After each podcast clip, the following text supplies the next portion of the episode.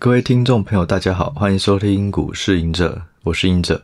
今天的录音时间呢是二零二三年的一月十二日。那这一集呢，大家听到的时候，应该是要准备开工了哦，所以我在这里也分享一下，就是说我们怎么看行情啊，今年的行情以及第一季的状况。那大家在考虑怎么做投资策略或是布局的时候，有哪些东西可以参考？好，所以这一集呢，我们就来讲二零二三年的一个布局的一些要点。好，好，那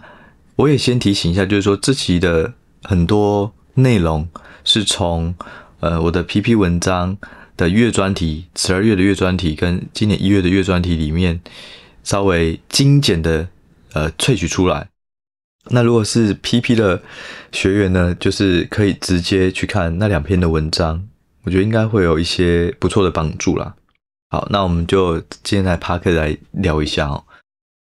首先呢，就是说我们最主要在那两篇里面，其中有一个很重要，就是说先以量化的方式看今年的股市然后，还有怎么选股。那我们整理了一下，就是目前法人的看法，其实普遍都认为二零二三年的台指是前低后高，也就是说下半年的。股呃股市的涨幅会比上半年还要好。那券商呢，很多研究报告啊，我们整理几乎一致都认为，今年的股市呢会回到一万六以上。好，就是大部分都发生在下半年。那甚至少部分的是认为今年的第一季股市还有破底的可能，所以也就是前低后高。那如果就以这个指数水位来讲的话，他们如果讲的是对的，那其实就是在上半年的时候找布局点，下半年的时候找收割的收割的点哦。那投资的热点主要在哪几哪些产业呢？半导体、新能源、电动车、伺服器。好，这是法人的看法哈。那另外呢，对于美股而言的话，其实普遍的外资认为 S&P 500。就可能回升到四千点以上，以上多少，大家就没有一致的看法。那现在呢，其实 S&P 也是超过三千九、四千左右，所以其实也就是说，在二零二三年 S&P 不会有太大的变化。好，那再来呢，就是说我们来看外资怎么看台股的成长率哦。其实普遍真的是蛮悲观的，在二零二三年呢，台股的成长预估是衰退。也就是今年台股获利会衰退哦，那市场呢，这个衰退的幅度是持续在下修的哦，就是说，如果看诶呃台指的这个企业获利整体而言是平均而言是不断的下修，那最差就是落在刚提到的今年的上半年哦，那市场目前预估台股的这个二零二二年、二零二三年的 EPS 成长率分别是。二零二二年成长三点三趴，二零二三年衰退十七趴，十七趴哦。那如果是要细看逐季哦，每一季的这个成长状况呢，我们可以看到，就是说，其实第一季它的获利衰退最明显，好，预估衰退三十三趴，第二季呢还是衰退二十七趴。我们讲现在讲的都是年比的衰退啦，哦，就是跟去年比衰退，第一季三十三趴，第二季衰退二十七趴，第三季衰退七趴，那到了第四季就会变成成长了。所以也就是因为这个预估，这个看法会让这个市场对于今年的股市认为前低后高。如果这件事情是对的，大家千万不要再等到第四季成长的时候才去买股票。通常股票会不会涨是一个 momentum 哦，是一个动能，只要没有变差，没有更差，它就有可能会涨哦。所以假设啦，我如果是嗯很认同刚的这些数据的话，我一定是在第一、第二季找好股的买点。你拉一年来看，然后哪些个股是有更好的这个表现机会？即使现在是衰退，可是衰退会趋缓，甚至会开始成长。啊所以我的看法是这样，绝对不要是等到真的没有衰退的时候才跳下去。可是因为现在还是在一个衰退的循环中，所以选股的时候一定是分批布局，不要一次看到一个一个月的营收很好，一季的财报很好，就直接 all in，保持资金的弹性哦，不要一次就 all in 了。好，那再就是说，就以量化来讲的话，这些券商呢，他们看好的这个产业到底是哪些呢？其实就以目前来讲的话，呃，成长比较高的是观光、生技医疗、水泥、金融保险、食品。有没有发现完全没有科技股哦？所以就很跟我之前所提到一样，就是说，我认为今年上半年这种传产股可能表现还是不错，科技股或电子股就要选股了。如果第二季还会更差的，那第一季要布局的时候还是要小心一点哦。那衰退比较多的这个五个产业呢，包含航运啊、跟运输、电子通路啊、钢铁、塑胶、电线电缆。哦，所以这是市场认为今年会成长比较高的，跟衰退比较高的这各五大的产业。但是我要提醒大家，不是成长高的就一定值得去买，一定要看它现在股价位阶在哪里。就像观光好了，哦，有一些我记得是食品的餐饮连锁店，或者是一些一些呃餐厅好了，它现在的股价也都是非常非常的贵，所以也不见得这时候是适合去买。那如果你要买，也许是买评价比较低，然后成长性可以保持的，然后不管是营收成长或是毛利率都可以改善的食品股，我觉得也许是 OK 的啊。那科技股就衰退的，不见得都是要卖哦。如果衰退过头了，呃，不是不能说过头，衰退过多了，那下一季会有机会开始反转，并且你也听到法说会里面的讲法，哎，有机会开始慢慢翻正了，或是成长。的这个呃衰退趋缓，也就是衰退没有那么多，那也许股价跌够多也都是好的买点。不过就是就以刚来讲的话，电子还是偏弱一点啦。那我觉得有一个东西很有趣，就对很多存股来讲，都是在存定存股。可是其实，在二零二二年，其实金融股也是跟股市一样，也是有很大的修正。那大家认为啊，就是二零二三年的这个金融保险也是有机会。其实有很大的原因是因为二零二二年有很多产险的业务的金控啊，或保险公司都因为防疫保单，然后亏很多钱。吃掉获利，所以二零二二年的获利都是衰退。那二零二三年，你撇除了防疫保单以后，它就会变成成长。哦，所以包含哪些？哦，这就是说，我们去收集这个获利预估超过两成的公司，包含星光金、兆丰金、国泰金、中信金、台新金、玉山金。好，那如果没有这个寿险，呃，没有防疫保单业务的呢，它也。蛮蛮蛮值得留意的，就是说，第一金它是没有这个这个产险业务，所以它在二零二二年跟二零二三年的获利成长率都向上啊，所以我觉得金融保险在二零二三年蛮有趣的，就是防疫保单在二零二二年受伤最重的，在二零二三年可能它就会受伤没那么重。那你如果你以基期来讲，就觉得诶，它好像年成长变很高。不过我觉得还是要拉到长期平均值啊，你不能说因为二零二二年衰退，然后二零二三年相对二零二二年大幅成长，你就觉得它很好。我们要怎么看？如果是我啦，我会看二零二三年跟二零二一年。哦，假设都没有防疫保单这件事的时候，二零二一年到二零二三年成长了多少？那你就抓二零二二年，假设是他们的中间值，你认为这个成长幅度够不够？假设我们要排除一次性的东西，投资都是这样，就是尽量排除一次性的因素啊，因为我们要买它，不是买一次性的不好，或是买一次性的好，而是买这家公司的长期竞争力跟成长性哦。好，然后再来就是说，呃，我们刚刚讲到产业面的嘛，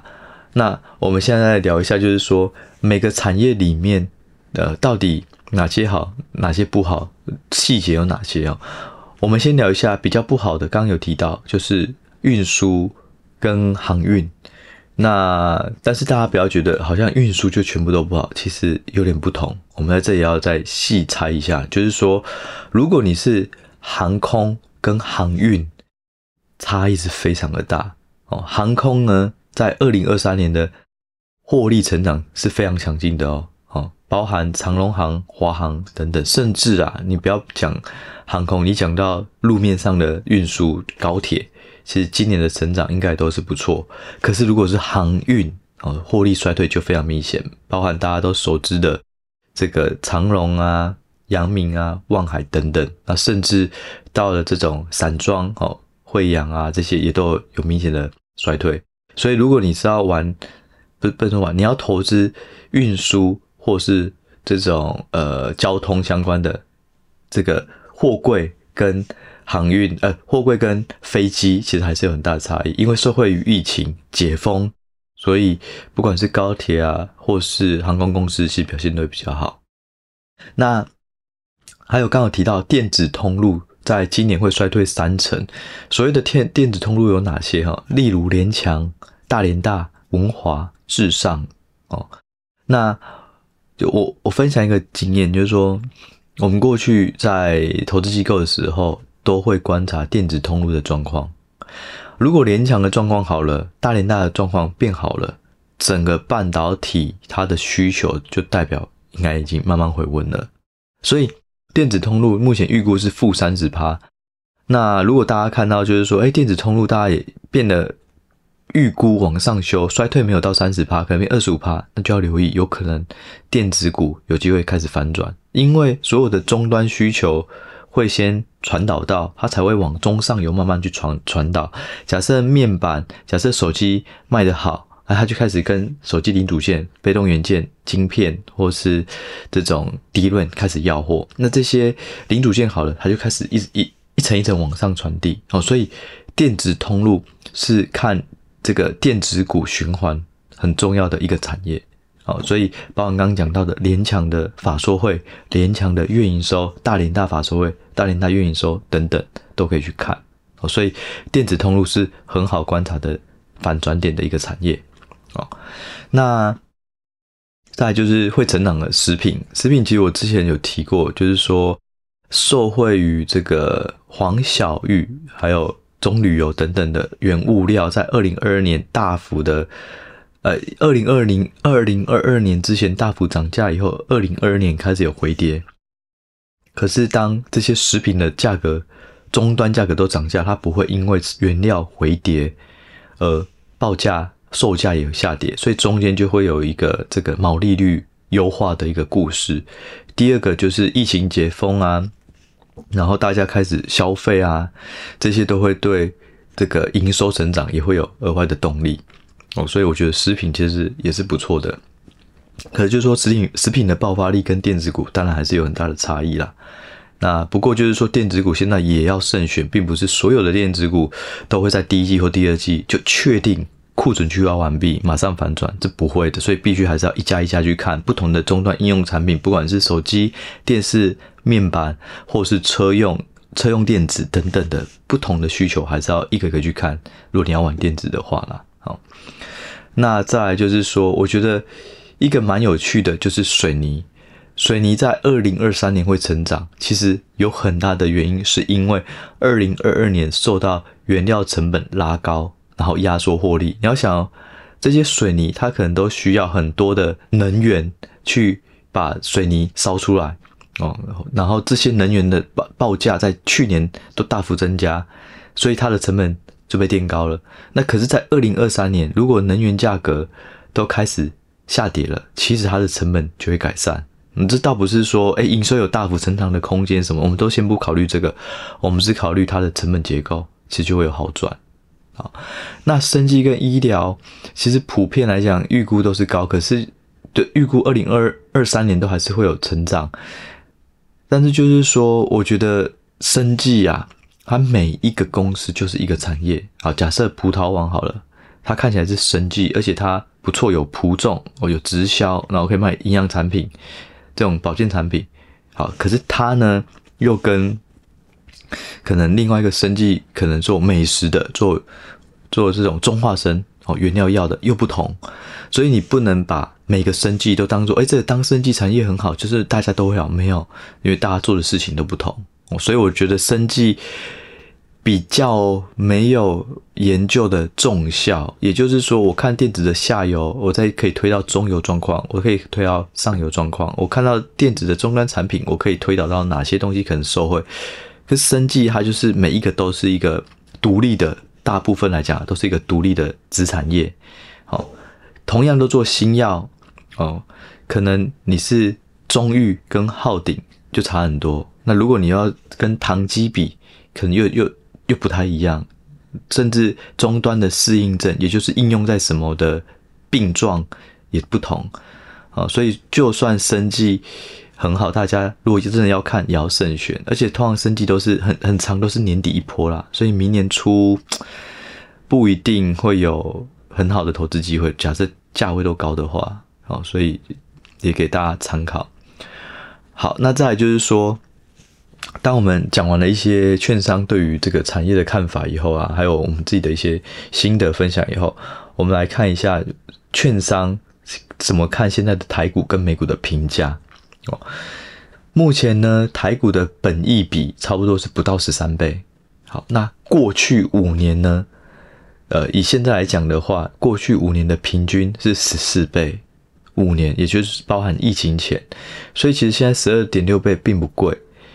那如果你以标准差来看，我习惯去看标准差。简单来说，当是标准差负越多倍，就代表是比过去的平均都还要便宜越多；当标准差是正越多倍，代表现在的这个本益比是比过去都还要再贵很多。那就以现在十二十二点六不到十三倍来看的话，差不多是过去五年的负一倍标准差，所以台股并没有很贵。那 S M P 五百呢？目前的本益比比台股贵，现在是十六点六倍。可是如果你跟 S M P 自己去比，它过去五年是十八倍，其实也是在负一倍标准差之间，所以台股跟美股，你就以现在的评价来讲的话，都不是特别贵哦。那为什么会这样呢？其实也是反映二零二三年大家的获利表现都会比较不好。当获利表现不好，他就没有办法享受很高的本益比哦。但是我觉得有一个蛮有趣的，我们刚有提到嘛，台股在二零二三年衰退十七趴。可是 S M P 五百呢，是成长五点四趴，很难想象哦。就是说，台股是成长快呃衰退快两成，可是美股居然连衰退都没有。其实这个很大的差异就来自于产业结构。台股都是电子股，电子股受到终端消费非常的明明显。可是 S M P 五百它有很多啊，有能源股。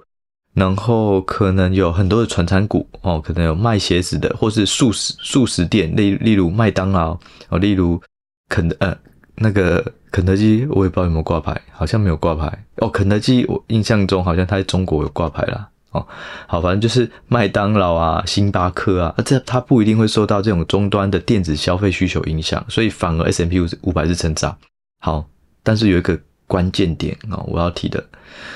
我们刚好提到，现在台股跟美股都在负一倍的标准差的本益比，也就是说相对便宜。那是因为它今年都衰退，或者成长比过去慢。但是当今年的年过了一半，到了六月、七月以后，大家会看的是二零二四年的成长性了。如果二零二四年的成长性是比较好的，本一比就会慢慢再往上拉升，所以今年很有趣。你我们现在才刚过年嘛，你快要过年的时候，或是过完年，发现你能够看的就是今年的预估，所以你就觉得啊，今年预估都是衰退啊，或者是低成长，所以我不敢给太高。可是同样一件事情，当时间发生到年终，准备要到年末了，你就开始拿明年，你就发现哦，明年的成长好像不错诶，所以我就要赶快买。所以这个就是投资比较。比较有趣的地方啊，我们我先讲一下明年的成长性是如何哈。以台股来讲，二零二三年是衰退十七趴，二零二四年是成长十七趴。S&P 五百呢，今年二零二三年是成长五点四趴，明年是成长十点一趴。倍数成长就比今年增长的多一倍，所以如果你当时间时间走到了今年的六月七月，你看明年你就会发现哇，明年的投资机会应该蛮大的，怎么现在还在负一倍标准差呢？明年会那么快的成长，会反转，当然是可以享受更高的本益比，于是股价可能就上去了。我觉得有可能，假设在上半年都没有表现的话，再加上我们刚刚提到嘛，获利是跟这个。呃，这四季的表现来讲的话，是前低后高哦，到第四季反而会从衰退变得成长，所以我认为就是说，